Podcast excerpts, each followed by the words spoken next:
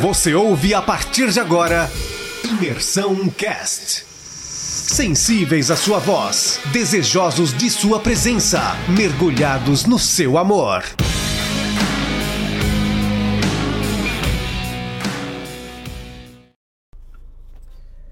Bom dia, galera, tudo bom?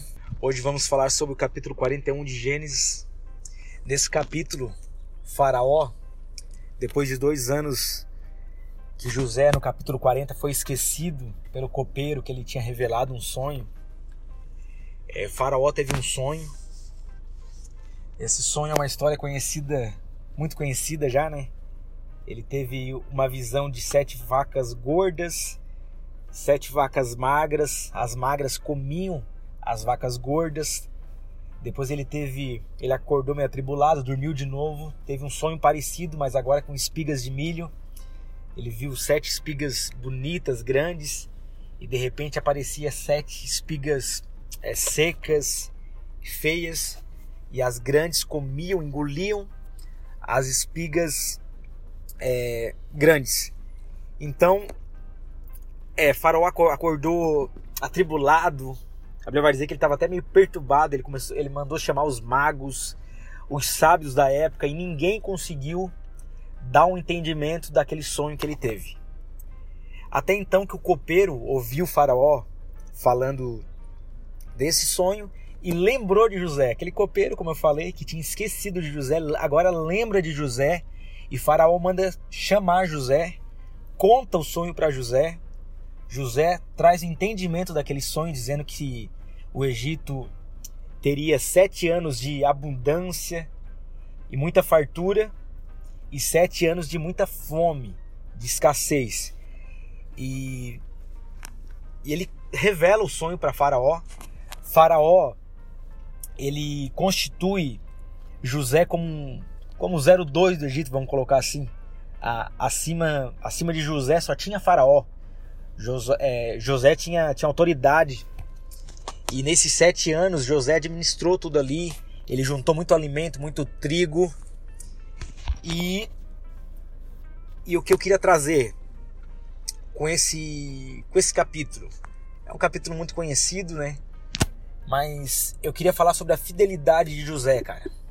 A fidelidade, fidelidade de José. É, porque ele foi vendido. Ele primeiro tentaram matar ele, queriam matar ele, alguns irmãos. Depois foi vendido como escravo, acusado injustamente de abuso sexual. Parou na prisão, foi usado por Deus na prisão, foi esquecido na prisão e agora é, é trazido para fora. E Lucas 16:10 diz assim: Quem é fiel no pouco também é fiel no muito. Quem é desonesto no pouco também é desonesto no muito. Assim, se vocês não forem dignos de confiança em lidar com as riquezas desse mundo ímpio, quem confiará as verdadeiras riquezas a vocês? Como nosso pastor sempre fala, tem algumas coisas têm preço, outras coisas têm valor, né? Que possamos dar o valor, né? As coisas que têm valor e preço, aquilo que tem preço, né? Pessoas não têm preço, mas têm valor. É, então, eu queria dizer para vocês que cada pessoa que passar pela tua vida, cada situação que Deus te colocar, que você venha a ser fiel. Por mais pequeno que pareça, seja fiel, tá? Porque quem é fiel no pouco, né, também é fiel no muito.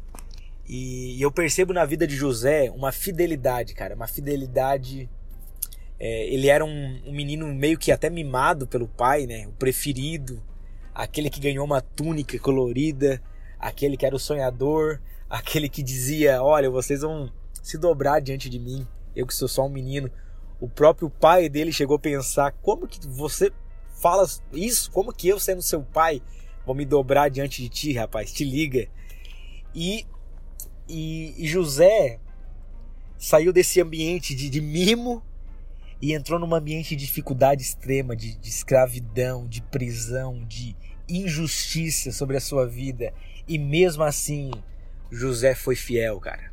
Josué foi fiel em todo o período. Eu, eu não, a gente não percebe aqui na história José reclamando, a gente não percebe José dizendo: Ah, Deus, para que isso?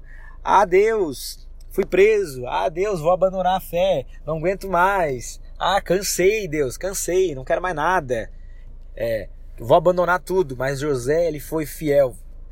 Então, eu queria trazer uma reflexão para a gente hoje, que a gente venha ser fiel naquilo que está nas, nas nossas mãos, né?